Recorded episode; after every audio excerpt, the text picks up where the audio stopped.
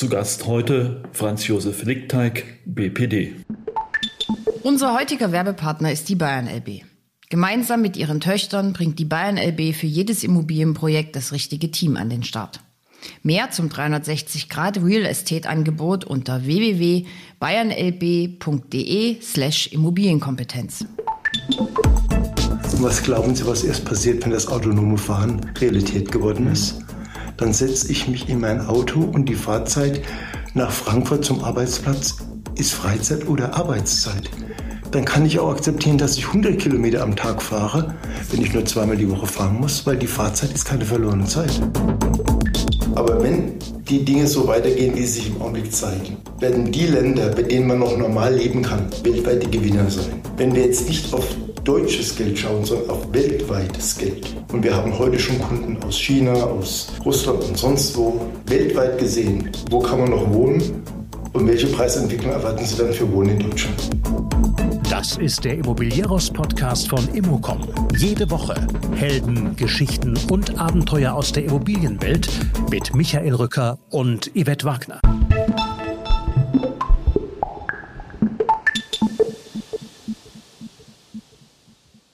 Franz Josef Lickteig ist Sprecher der Geschäftsführung von BPD Deutschland und einer der dienstältesten Unternehmensführer in der Real Estate Industrie dieses Landes. BPD selbst hat in Deutschland aktuell ca. 4 Milliarden Euro Projektvolumen in Bau und Planung mit Tendenz zu sehr viel mehr. Allein die holländische Muttergesellschaft von BPD kommt auf das doppelte Bauvolumen in den sehr viel kleineren Niederlanden. Dieser Podcast mit Franz Lickteig ist, finde ich, einer der besonderen Art. Selten haben wir in einem Podcast so radikale Thesen wie in diesem besprochen. Natürlich gibt es eine Menge Insights aus dem Geschäft von BPD, verbunden damit, warum BPD in Bulwin-Ranking der großen Entwickler nicht auftaucht, wo die Stärken im Verkaufsmodell stecken und so weiter und so fort. Vor allem aber ist das Gespräch bemerkenswert wegen zweier zentraler Aussagen, die ich zumindest so für die deutsche Immobilienwirtschaft noch nicht gehört habe. Zum einen hat Franz Lickteig eine Idee in fast visionärer Größe für eine komplette ökologische Wende in Stadt- und Projektentwicklung. Zum anderen erklärt er jenseits aller Kapitalmarktlogik, warum Immobilien in Deutschland langfristig nie wieder billiger werden mit einer ebenso radikalen wie schlüssigen Aussage. Also ein echtes Podcast-Highlight. Es lohnt sich wirklich durchzuhören. Alle anderen Podcasts, unsere bundesweiten Kongresse und Fachveranstaltungen und unsere Newsletter gibt es auf www.immocom.com und natürlich freuen wir uns über Likes auf Apple Podcasts und Empfehlungen.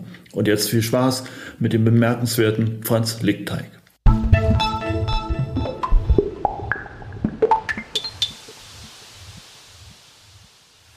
Herr Lickteig, äh, mitten in Frankfurt bei BPD, schön, dass es klappt. Ähm, Herr Lickteig, BPD in letzter Zeit, wenn man in die Meldungen der Fachpresse guckt, ploppt immer öfter auf. Kein, keine Region Deutschlands, wo BPD nicht unterwegs ist. Vielleicht zur Einordnung äh, zum Anfang, wo steht BPD? Welche, welche Zahlen ähm, können Sie vorlegen?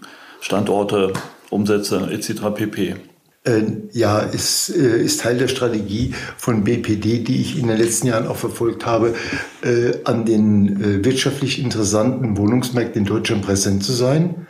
In der Folge haben wir heute neun Niederlassungen und sechs Regionalbüros. Das heißt, wir sind an 15 Standorten, nein, aktuell mit Weimar sogar an 16 Standorten in Deutschland vertreten, äh, decken damit im Grunde die wirtschaftlich starken Regionen unseres Landes ab. Da ist der Markt, da sind wir auch.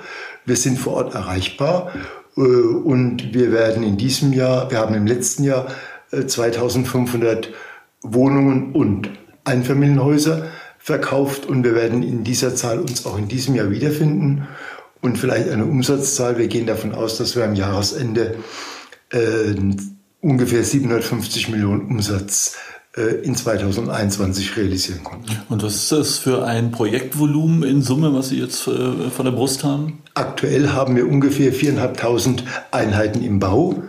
Und äh, noch eine wichtige Zahl, wir haben in diesem Jahr im Akquisitionsbereich und daher vielleicht auch die Medienwirksamkeit einige wesentliche äh, Akquisitionen getätigt. Wir haben den Kieler Süden gekauft, da wird es einen neuen Stadtteil geben. Äh, wir haben an anderer Stelle äh, zum Beispiel in ihrer Region in Chemnitz zwei Baufelder gekauft in der Innenstadt. Okay. Das wird auch ein schönes Projekt. In der Summe werden wir am Jahresende ungefähr, das ist die Planung und da sind wir dicht davor, für 14.000 Einheiten deutschlandweit Grundstücke gesichert haben. Das heißt, äh, vom äh, GDV her, vom Wertvolumen, Verkaufspreis? Äh, Wenn man das hochrechnet über Verkaufspreise, sind wir ungefähr aufgestellt für kleine 4 Milliarden Euro. 4 Milliarden Euro. Klingt schon ganz gut. Das Bilanzvolumen hat im letzten Jahr die Milliarde Euro schon überschritten und wird wohl am Jahresende bei 1,2 Milliarden Euro liegen. Haben Sie die Zahlen im Kopf, was der Konzern BPD insgesamt äh, macht? Ähm, gut, mit den Kollegen in den Niederlanden, äh, die sind ungefähr doppelt so groß wie wir. Okay. Äh, dann können Sie ermessen, dass wir äh, bei einem Bilanzvolumen von äh, signifikant über 3 Milliarden Euro liegen. Und ähm, wir werden, jetzt kommt der Punkt, in den Niederlanden in diesem Jahr deutlich mehr als 6000 Einheiten verkaufen. Also man kann sagen, meine kleine Mutter in dem kleinen Land Niederlande ist ungefähr zwei bis zweieinhalb Mal so groß wie wir. Ähm, das heißt, zusammengenommen erwarten wir dieses Jahr äh, knapp unter 10.000 Einheiten zu verkaufen. Da würde ich mal sagen, da sind für Deutschland Maßstäbe gesetzt, Herr Lickteig, oder? Ja, äh, das ist in der Tat so. Äh, die Kollegen in den Niederlanden schauen dann rüber und sagen, sag mal, Franz, ihr seid so ein großes Land. Wir machen bei 18 Millionen Einwohnern 6.000 Einheiten. Ihr habt 80 Millionen. Wann holt ihr uns endlich mal ein? Okay, okay, wir kommen, wir kommen später ja. vielleicht noch aufs Ankaufprofil, da können wir ein bisschen helfen mit dem Podcast. Ja. Ich sage mal drei Prozent auf alles bei dieser Gelegenheit, aber vielleicht nochmal zurück äh, zu ja. BPD. Sie sind ja ein bisschen ein anderer äh, Konzern, ein anderer Entwickler als äh, viele, die hier am Markt unterwegs sind, von der Eigentümerstruktur, mhm. auch von der Kultur. Vielleicht können Sie dazu noch zwei Worte verlieren. Sie wissen vielleicht, dass unser früherer Name, und er kommt ja heute auch noch auf unseren Visitenkarten und im Logo zum Ausdruck, Baufonds Immobilienentwicklung und BPD steht für Baufonds Property Development. Baufonds war Baufonds Niederlandse Gemeinden. Das war die Wohnungsbaugesellschaft der holländischen Städte und Gemeinden. Sprechen Sie Niederländisch? Äh, nein, aber ich verstehe es ganz anständig, ja. Äh, und äh, 1946 gegründet. Insofern in diesem Jahr 75 Jahre war eine Selbsthilfeeinrichtung der holländischen Städte und Gemeinden, um nach dem Zweiten Weltkrieg die Wohnversorgung der Bevölkerung zu verbessern. Es stand also im Vordergrund nicht Gewinnmaximierung, sondern Schaffung von Wohnraum. Und über einen Zwischenschritt hat im Jahre 2006 die Rabobank, das ist die niederländische Raiffeisen- und äh, Burendarlehensbank, deswegen Rabo, äh, als Genossenschaftsbank BPD komplett übernommen. Wir sind also heute 100% Tochter der niederländischen Volks- und Raiffeisenbanken. Äh, und insofern haben wir zwei Wurzeln, kommunale Wohnungsbaugesellschaft und heute Teil einer Genossenschaftsbank mit Werten, ein Bewusstsein für gesellschaftliche Verantwortung und insofern 100% Eigenkapital finanziert. Faktisch haben wir keine Bankkredite. Okay. Und äh, können von daher äh, unser Geschäft auch in anderen Maßstäben machen äh, und stehen auch nicht so unter dem Margendruck wie vielleicht der ein oder andere, weil es der Rabobank auch wichtig ist, dass wir am Markt nachhaltig auftreten und nachhaltig agieren. Also das heißt schon, ich formuliere es jetzt mal ein bisschen platt, Maximalrendite ist nicht unbedingt Ihr Ziel. Nicht Sie brauchen keine 20 Prozent auf die Nein, auf die weit gefehlt. Okay. Nein. Wie viel braucht Nein. man als Genossenschaftsentwickler? äh, sagen wir drunter, ja. Also eine Eigenkapitalrentabilität von 20 Prozent äh, um mal bei dem früheren Beispiel der Deutschen Bank zu bleiben, was da aufgerufen war, erwartet man von mir nicht, auch wenn die guten Jahre in den letzten Jahren mehr möglich gemacht haben. Am Ende ist es so, dass es darum geht, zwischen der Wirtschaftlichkeit, aber auch sinnstiftenden Projekten, auch mal Leuchtturmprojekte realisieren zu können, okay. eine vernünftige Balance zu finden. Und dafür stehen wir auch. Und wir stehen auch dafür, und das wissen die Städte und Gemeinden auch, dass wir nicht entwickeln, um zu verkaufen, sondern wir entwickeln, um es zu realisieren und dann gehen wir erst weg. Wir sind also kein Grundstückshändler, der ankauft, entwickelt und weiterverkauft, sondern wo wir kaufen im Wohnungsbau, realisieren wir auch. Das ist ganz wichtig, dass man weiß, wenn wir gehen, stehen die Wohnungen, die Häuser sind gebaut, das Quartier ist etabliert, das Projekt ist abgeschlossen. Und wenn dann in solchen Projekten es an der einen oder anderen Stelle auch besondere Highlights, ob in ästhetischer Hinsicht oder im gesellschaftlichen Rahmen zum Beispiel auch mal eine bürgerschaftliche Einrichtung gibt, dann wird die Sache aus unserer Sicht richtig rund. Aber dann lassen Sie uns doch mal dabei bleiben. So, mhm. BPD ist 75 Jahre am Markt. Ja. Sie, Sie, Sie haben also als Konzern in der, auch in der Kultur und im Wissen viel mitgemacht. Sie haben jetzt den Genossenschaftshintergrund erläutert. Sie haben also schon ein bisschen einen, einen Metablick. Äh, wie hat sich denn jetzt Wohnen gewandelt? Wohin wird sich Wohnen entwickeln? Naja, äh, fangen wir mal ganz am Anfang an. Ursprünglich, und das ist der große Unterschied zwischen den Niederlanden und Deutschland, hat Baufons mit dem Bau von Einfamilienhäuschen begonnen. Das heißt, das Ziel war, dem Kunden sein Häuschen zu verschaffen. Mhm. Und vor gut zehn Jahren haben wir noch 90 Prozent unserer Bauproduktion, unseres Angebots im Einfamilienhausbereich erbracht. Heute sind das noch nicht mal mehr 10 Prozent. Okay. Da sehen Sie den Wandel. Wir haben natürlich in den letzten zehn Jahren auch von dem Trend der vorherrschte Vergangenheit, nicht mehr zwingend vorherrschen muss, da kommen wir vielleicht noch dazu, äh, den haben wir mitgenommen. Das heißt, wir haben unsere Projekte fast komplett vom Einfamilienhausbereich auf das Mehrfamilienhaussegment verlagert. Wir haben die Urbanität mitgemacht. Wir haben viele Projekte in den A-Städten, aber auch in den großen B-Städten realisiert. Wir stellen aber seit zwei, drei Jahren fest, äh, dass es auch starke Zentrifugalkräfte gibt von Menschen, die wieder nach draußen wollen, äh, die im Grunde wieder das Wohnen vor den Toren der Stadt schätzen und durch Corona hat sich dieser Trend wie durch einen Brandbeschleuniger erheblich verstärkt. Ich kann ja als jemand, der geistig arbeitet, auch in meinem ländlichen Milieu sitzen fahre die Woche noch zweimal in die Stadt zur Arbeit. Die anderen drei Tage mache ich das von zu Hause. Damit bin ich nicht mehr auf der Straße. Damit ist der Weg Wohnung, Arbeitsstätte nicht mehr so schmerzhaft. Es ist nicht mehr der große Zeitverlust. Und wenn ich sehe, welche Qualitäten das da draußen gegenüber dem da drinnen in den letzten Jahren angenommen hat, siehe Aufheizung der Innenstädte, siehe die Qualität des öffentlichen Raums, Punkt, Punkt, Punkt, dann wird das Wohnen im Umfeld der großen Städte, und Umfeld ist mehr als nur 10 20 Kilometer weg, äh, zusehends interessanter, attraktiver. Äh, und da, da sind wir mit unterwegs. Wir haben zum Beispiel im Gegensatz zu einigen Mitbewerbern 80 Prozent unserer Projekte sind nicht in den A-Städten. Sie kennen vielleicht die Projektentwicklerstudie von Bulwin Gesa. Da sind wir nicht auf den ersten zwei, drei Plätzen, Warum? Weil 80 Prozent dessen, was wir bauen, nicht in den A-Städten stattfindet. Bulwin-Gesa schaut nur auf die A-Städte. Das sind die Top 7. Zum Beispiel sind wir in Nürnberg. Nürnberg wird gar nicht mitgezählt. Unsere Projekte in Reutlingen, in Tübingen, unsere Projekte in Bonn, unsere Projekte in Osnabrück, unsere Projekte in Hannover zählen alle nicht. Was haben Sie da für Volumina in solchen B-Städten? Was fasst man da an?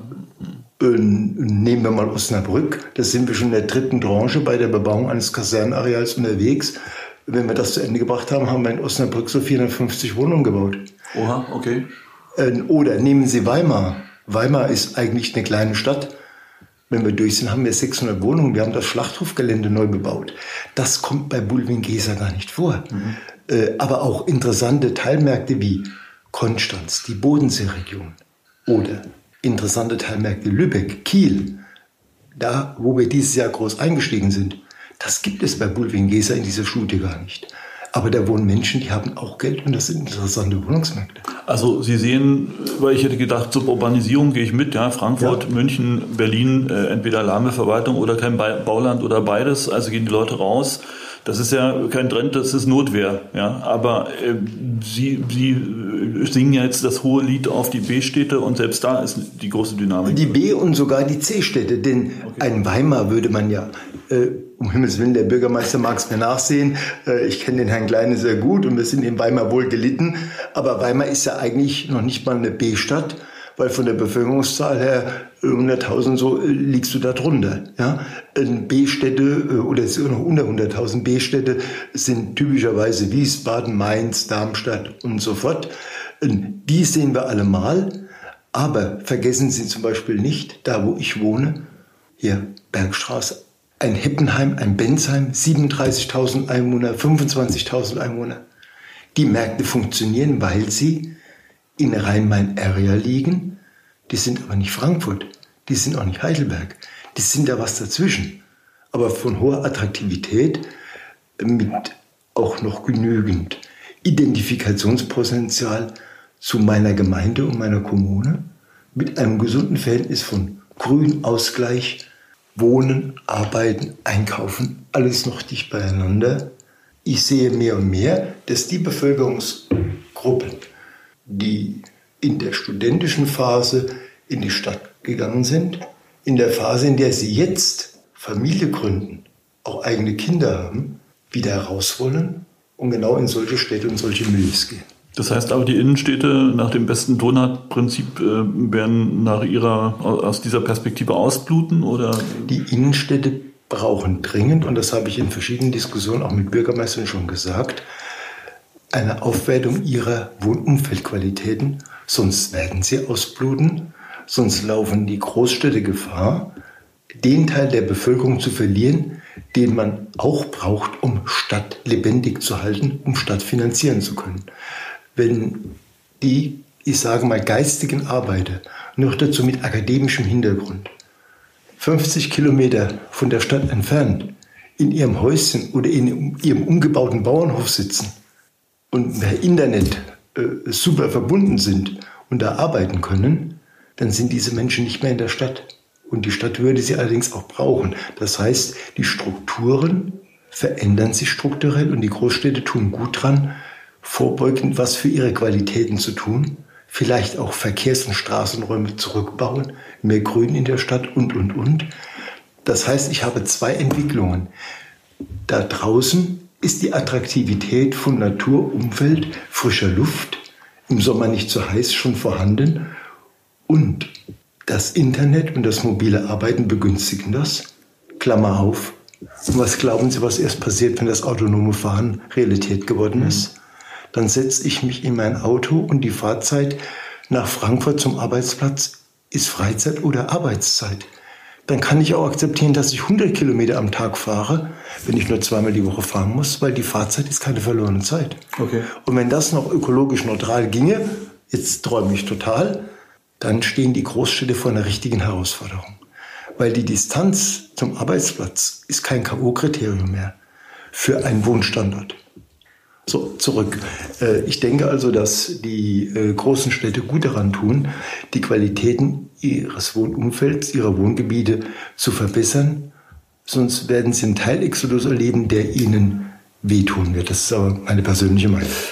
Aber vielleicht nochmal zurück zu den B- und C-Städten. Ich nehme an, Sie verkaufen nicht an Eigennutzer, sondern oder wer, wer kauft in B- und C-Städten mit Verlaub? Ähm, und dann diese Losgröße. Kapitalanleger. Ähm, ein Beispiel, wir werden, also zurück zur Zahl. Wir werden in diesem Jahr von den 2500 Verkäufen ungefähr äh, 1000 an institutionelle verkaufen, aber 1500 an Individualkunden. Und von den, und von den Individualkunden sind ungefähr 60 Prozent Kapitalanleger, die kaufen um zu vermieten oder schlicht und ergreifend einfach um ihr Geld anzulegen. Und die anderen 40 Prozent sind die, die selber einziehen. Also die kaufen dann auch in, äh, in C-Städten? Ja, äh, klar. Irgendwo, Nehmen Sie jetzt am Bodensee, wir haben Projekte in Rheinfelden. Mhm. Oder äh, gibt es das? Das Rheinfelden liegt äh, an der Schweizer Grenze ah, ja, und ist Rheinfelden im Baden. Es gibt auch Rheinfelden in der Schweiz, gerade auf der anderen Seite des Rheins. Und da haben ein Drittel der Wohnungen Schweizer Bürger gekauft. Weil in Rheinfelden im Baden bin ich pro Quadratmeter 1000 Euro billiger als in Rheinfelden in der Schweiz. Ähm, und die haben das als Kapitalanlager oder auch als Wohnstandort gewählt, weil sie müssen gerade mal zehn Minuten gehen, dann sind sie in ihrer Schweiz zu Hause, wohnen aber bei uns günstiger. Zurück in meiner eigenen Heimatstadt in Bensheim.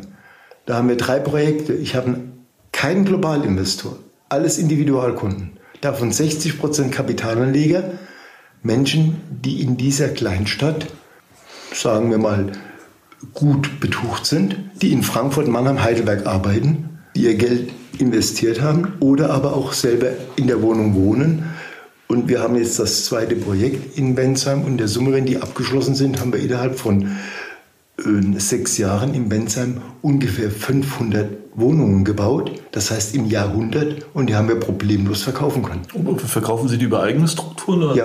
Ach so, okay. Und mein Gott, wenn ich an Ihre Kollegen denke, die schlagen die Hände über den Kopf zusammen, wenn sie an, äh, an Selbstnutzer verkaufen wollen äh, und sollen. Das macht Ihnen kein Problem? Da kommen wir doch her. Okay.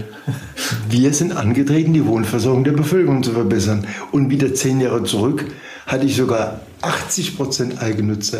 Der hohe Anteil der Globalinvestoren hängt an dem Produkt Wohnungsbau in Städten, äh, die da ein Anlagevehikel sehen und die anderen eben die Kapitalnehmer. Wir kommen aber vom Individualkundengeschäft. Okay. Und äh, man kann das ja sehr unterschiedlich sehen. Aber nehmen Sie als Teil unserer Geschäftspolitik bitte mit, dass ich 60 bis 65 Prozent meiner Produktion liebend gerne an Individualkunden verkaufe, weil ich damit das Risiko diversifiziere, mhm. breit aufgestellt bin und am Markt auch hinreichend wahrgenommen werde. Und mit Verlaub, noch, nicht immer, ist das Individualkundengeschäft auch margenträchtiger. Es ist personalintensiver, keine Frage. Es ist aber margenträchtiger und es zwingt zu mehr Andacht, denn wenn Sie den Individualkunden erreichen, haben Sie bei Ihrem Produkt sicher alles richtig gemacht. Ähm, das ist eine interessante Kategorie Andacht, die äh, höre ich in der, in der Branche selten. Ja. Ähm, aber vielleicht nochmal zurück jetzt, also Sie haben über das Thema Nachhaltigkeit äh, gesprochen. Wenn Sie jetzt in die B- und C-Städte gehen und in die Fläche gehen, mh, hm, ist das nicht ein bisschen eine problematische Strategie, wenn man bedenkt, dass Deutschland eigentlich sich zum Ziel gesetzt hat, die Flächenversiegelung zum Beispiel zu verringern? Wie betrachten Sie dieses Spannungsfeld? Naja, aktuell muss ich Ihnen sagen, dass 90 Prozent unserer Projekte auch in B- und C-Städten Nehmen wir Koblenz. Da haben wir im letzten Jahr die Fritsch-Kaserne gekauft von der BIMA. Okay, sind Konversionsflächen. Sozusagen. So ist es. Mhm, also 90 Prozent ist die Transformation von Brownfields in Wohnungsbau okay, okay. und nicht von Greenfield in Wohnungsbau. Mhm. Gleichwohl, äh, uns gehen natürlich so langsam bundesweit die Brownfields aus. Mhm. Und das wird die spannende Frage auch für die neue Bundesregierung. Äh, die Tage las ich in der Zeitung, man will ja im Jahr 400.000 Wohnungen neu bauen, davon 100.000 Wohnungen im sozialen Wohnungsbau. Aktuell fehlt mir die Fantasie, auf welchen Flächen das stattfinden soll. Denn die letzten zehn Jahre des, fast hätte ich gesagt, dauerwährenden Booms in unserer Branche hat dazu geführt, dass wir so gut wie jede Kasernenfläche, so gut wie jede ehemalige Bahnfläche, so gut wie jede äh, Gewerbebetrieb oder Sportplatz, der irgendwo in der Wohnbebauung lag, schon aufgesogen und bebaut haben. Die Konversionsflächen vom Brownfield hin zu Wohnen werden immer dünner, enger, weniger. Wenn ich also jetzt mir auf die Fahnen schreibe, hier, äh, was ich so höre aus den Koalitionsgesprächen, dass man 400.000 Wohnungen im Jahr erreichen will, weiß ich nicht, wo das stattfinden soll. Und mit Verlaub, das Baulandmobilisierungsgesetz der alten Bundesregierung war ein Schlag ins Wasser. Das hat nichts gebracht und wird nichts bringen. Das heißt, die neue Regierung wird natürlich vor der schwierigen Frage stehen, wie halt ist jetzt mit der Inanspruchnahme von unbebauten Flächen, bislang unbebauten Flächen, die ich ja eigentlich erhalten möchte, im Abgleich zu dem notwendigen Wohnungsbau, um preiswert, sprich bezahlbares Wohnen möglich zu machen. Und da komme ich dann zu einem ganz spannenden Punkt, für den ich auch kämpfe. Ich kenne auch einige Mitstreiter, sogar einen grünen Landrat, ich sage nicht welcher, und einen Landrat der CDU, die das genauso sehen.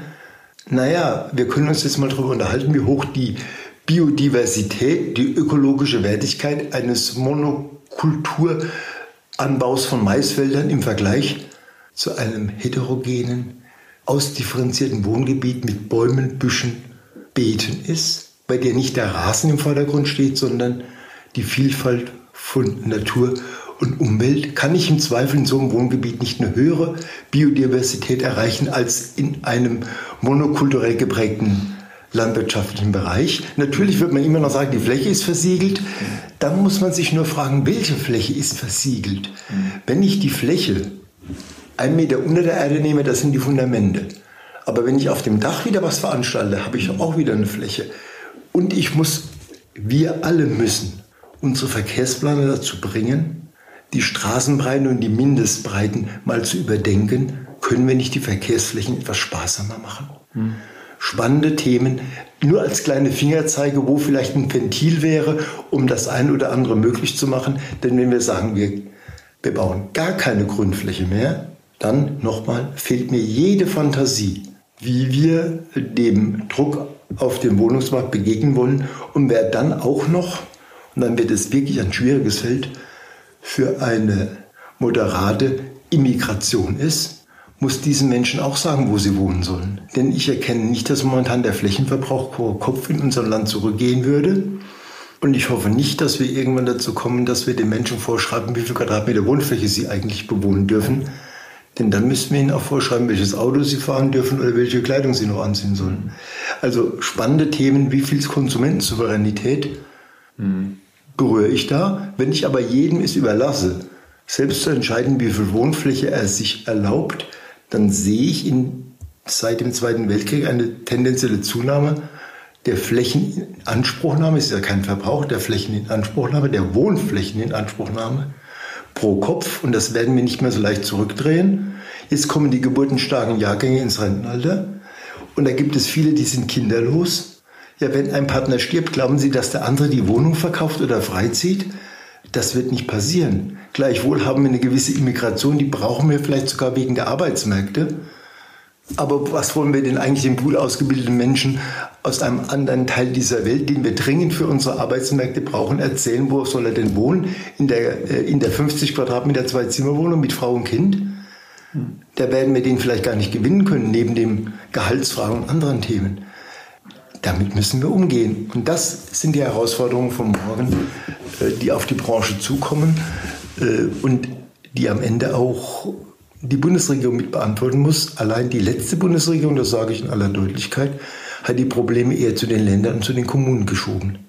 Denn die standen dann alleingelassen da, sollten Bauland entwickeln, haben immer mehr Bürgerinitiativen, die dagegen sind. Manch ein Bürgermeister hat mir schon geklagt, wissen Sie, Herr Lichtteig, ich fange gar kein neues Baugebiet mehr an. Ich hier habe mit meiner bestehenden Bevölkerung, die hier wohnen, so viel Ärger damit. Und was für Nutzen habe ich daraus, dass ich Wohnraum schaffe und Fremde zuziehen können? Wenn ich mir all den Ärger anschaue, den ich mir in meiner Gemeinde damit aufhalte, dann lasse ich es lieber.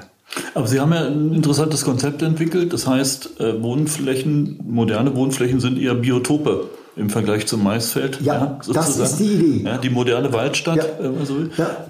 Äh, übrigens, in Hannover haben wir den BUND schon als Berater genommen für die Gestaltung unserer Außenbereiche mit Totholz und anderen Dingen, um eine Diversität von Insekten äh, und äh, Vögeln und so weiter wieder hinzubekommen.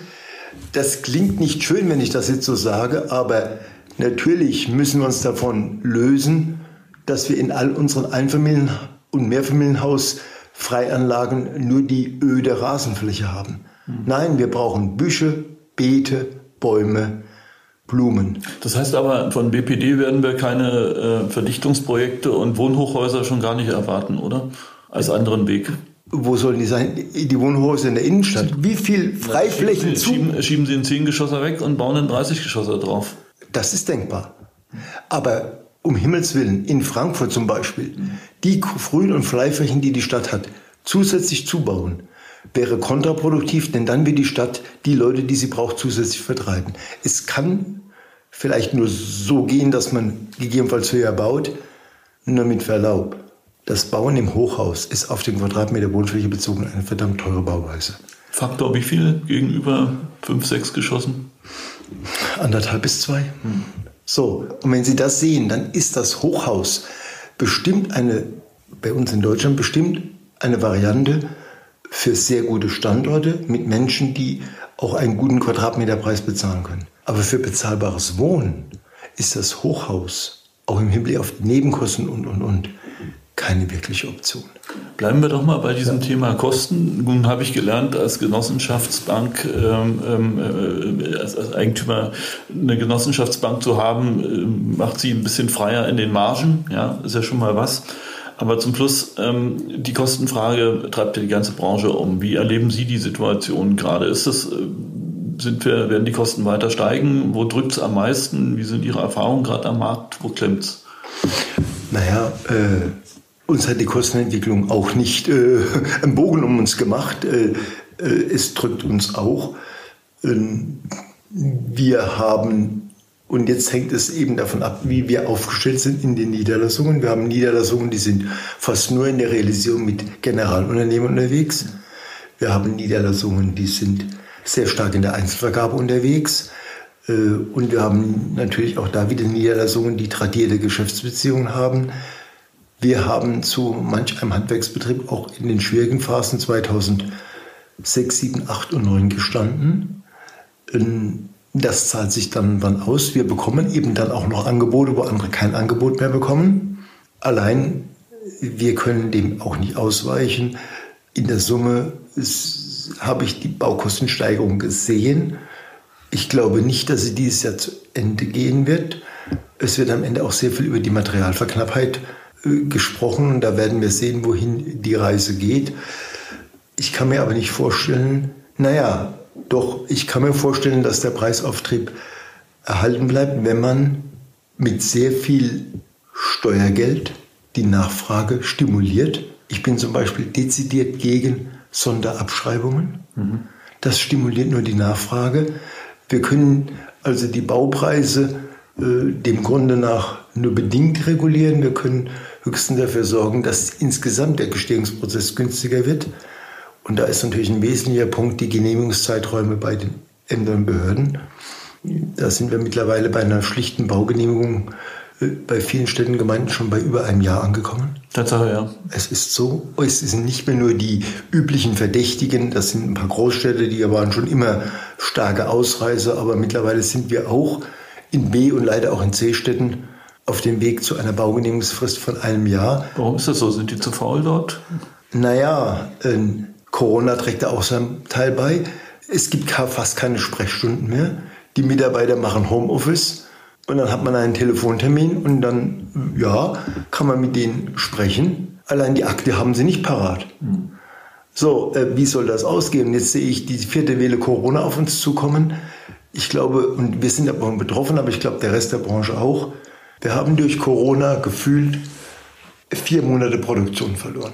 Vier Monate? Vier Monate Verzögerungsprozessen in allen Stufen der Baurechtschaffung. Und damit vier Monate länger, bis ein Projekt vom Ankauf bis zum Vertrieb kommt und in den Bau gehen kann. Wir haben gefühlt über BPD deutschlandweit durch Corona im letzten Jahr und diesem Jahr über die beiden Jahre gerechnet, haben wir vier Monate verloren. Oha, okay. Und jetzt können Sie sich ausrechnen, vier Monate ist vier Monate Bauproduktion nicht haben, vier Monate Verkaufsvolumen. Ähm, das macht mir große Sorgen auch für die Zukunft, weil ich glaube, dass wir jetzt in unserem Land uns dann ein Niveau an Behäbigkeit in diesen Prozessen zu eigen gemacht haben, bei dem ich nicht mehr weiß, wie wir da wieder runterkommen wollen. Das wäre meine Frage gewesen. Naja. Wenn Sie jetzt Baubürgermeister in Hupfenburg sind, was würden Sie anpacken, wenn Sie da hinkommen und sehen, Baugenehmigung dauert mindestens ein Jahr? Drei Monate sollen es ja eigentlich sein. Irgendwie richtig. Der liebe Herr Baubürgermeister wird natürlich an den Regelungen, die seine Gemeinde getroffen hat, zur Frage, wie viel Publikum empfange ich noch, äh, wie viel Bauherren lasse ich noch zum Gespräch vor, wie viele meiner Menschen sind gar nicht im Büro, sondern zu Hause der wird ja vielleicht nichts ändern können, weil vielleicht sogar der Kreis oder die Stadt insgesamt auf Nummer Vorsicht geht. Und damit haben wir einfach die Bearbeitungszeiträume runtergedrückt. Der Baubürgermeister würde vielleicht schneller genehmigen lassen, aber was soll er denn tun, wenn seine Leute genauso zu Hause sitzen und die Sprechstunden nicht stattfinden? Simples Beispiel, mein Finanzamt in Bensheim hat faktisch keine Sprechstunde mehr. Sie können noch anrufen, das war's. Sie können als Steuerbürger, der sogar seinen Steuerantrag abgeben will oder eine Frage oder was klären will, Sie bekommen fast keine Sprechstunde mehr. So, und so zieht sich das durch viele Bereiche. Ich sehe auch nicht, dass die Politik, egal wie es sich danach gestaltet, nochmal die Kraft haben wird, den Status quo ante in Genehmigungsprozessen und Durchlaufzeiträumen wieder zu erreichen. Okay, dann aber nehmen wir das doch mal zusammen. Ja? Verwaltung sehen Sie pessimistisch, wird so schnell nichts passieren. Ja? Ähm, weil sie A, personell nicht genug ausgestattet sind und B, durch Corona noch dazu die, die Situation haben, sie sind ja elektronisch gar nicht aufgestellt, die Menschen sitzen zu Hause, die würden ja vielleicht was tun können, aber die haben keine Akte da. Also die Prozesse da wieder auf den Stand zu bringen, dass die Mitarbeiter, die dann zu Hause sind, auch ihre Akten bearbeiten können vergessen Sie es. Also das Vergessen macht wir. ein Problem. Baupreise gehen hoch. Ja. ja. Grundstücksverfügbarkeit geht drastisch runter. Okay. Und jetzt kommen noch, haben wir noch gar nicht drüber gesprochen, die Klima, äh, der, der Klimawandel, Klimaauflagen. So. Wie wollen Sie denn da, Sie sind eine Genossenschaftsbank, wie wollen Sie denn da, da müssen Sie ja mit der Marge auf äh, 0,5 Prozent runtergehen, damit es noch bezahlbar bleibt, das Wohnen, oder? Ist das überhaupt noch realistisch bezahlbares Wohnen? Es wird zunehmend schwieriger. Es gibt nur noch wenige Ausweichmöglichkeiten aus meiner Sicht. Und die eine besteht darin, dass wir in unserem Land, aber auch da leider hat die vorangegangene Bundesregierung stark angefangen und schwach aufgehört. Klingt hart, ist aber so. Die Baukostensenkungskommission war genauso ein Schlag ins Wasser. Sagen Sie mir eine Maßnahme, die dazu geführt hat, dass die Baukosten reduziert wurden. Es gibt keine, man hat sich am Ende darauf äh, verständigt, dass ja, wenn die Grunderwerbsteuer sinken würde, würden die Preise runtergehen und solche Allgemeinplätze hat man gefunden. Man hat keine einzige Norm kassiert, man hat keine einzige äh, äh, Brandschutzbestimmung zurückgefahren. In dem Bereich sehe ich ein Einsparungspotenzial allein. Es hat auch hier wieder keiner die Kraft, da mal ranzugehen und es zurückzufahren. Äh, wir haben durch eine Reihe von Normen und Auflagen in unserem Land ja so eine Art Zwangskonsum an Qualität und Sicherheit, nennen wir es, wie wir es wollen, die vielleicht in der letzten Ausprägung so von den Kunden gar nicht gewünscht und als nötig angesehen wird, die aber Geld kostet. Wenn wir da nichts tun und daneben mehr für den Umweltschutz tun wollen, die verzögernden Prozesse haben, die Baulandknappheit, wenn wir dann am Normen- und Regulierungswerk nicht wenigstens ansetzen, dann in der Tat sehe ich nur einen Weg für die Preise nach oben.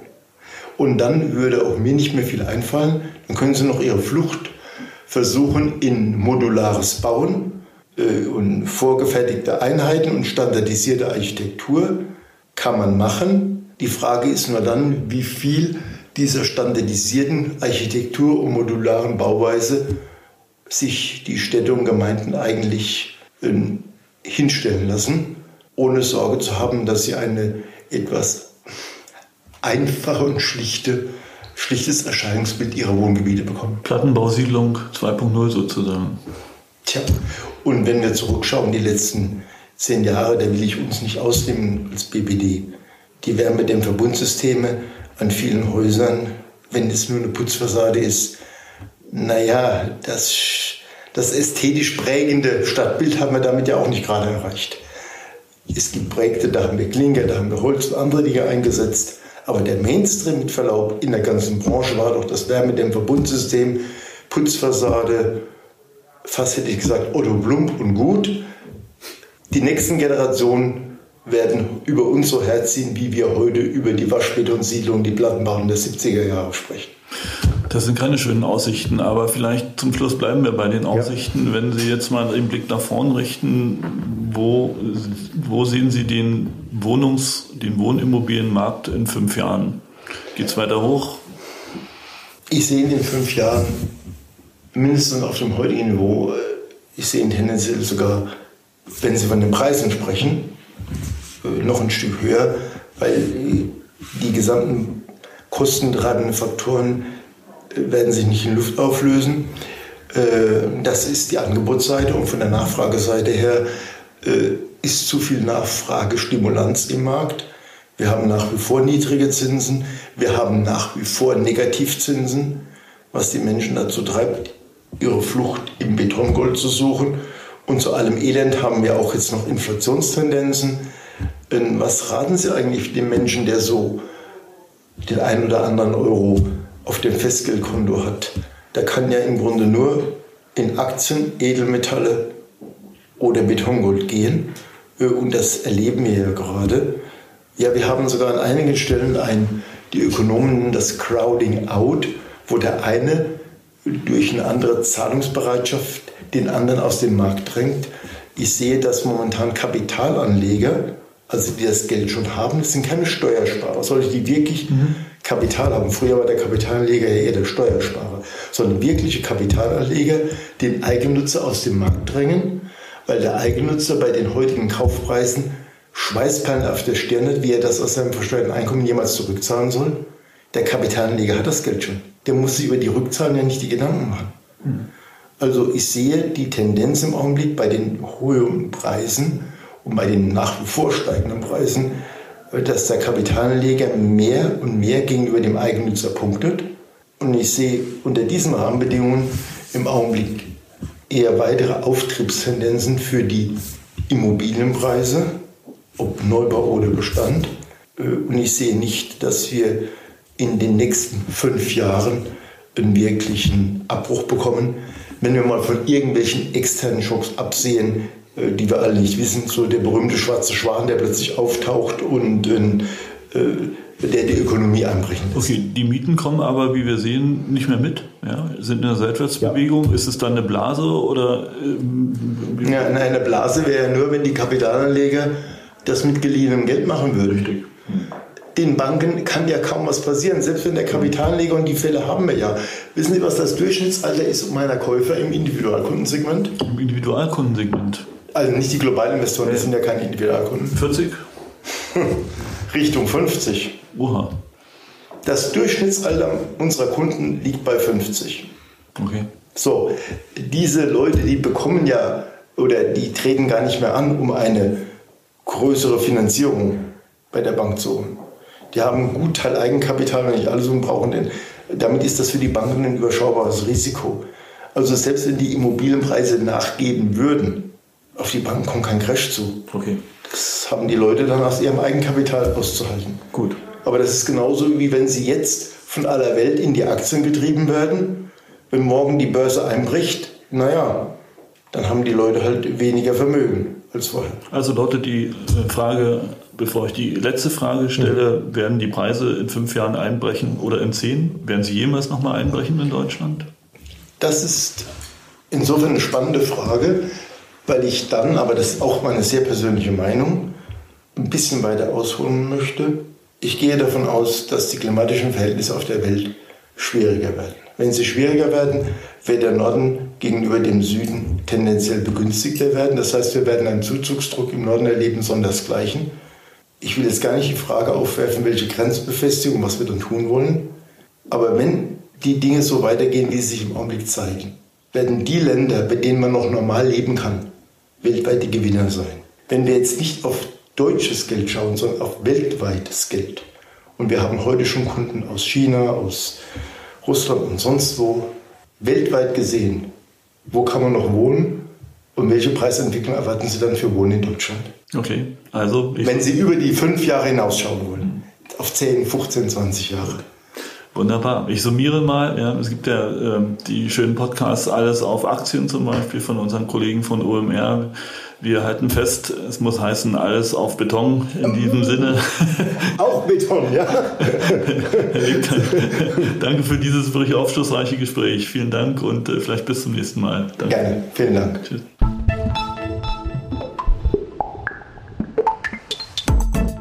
Das war der Immobilieros Podcast. Alle Folgen finden Sie unter www.immobilieros.de und überall dort, wo man Podcasts hören kann. Aktuelle News aus der Immobilienbranche gibt es unter www.immocom.com.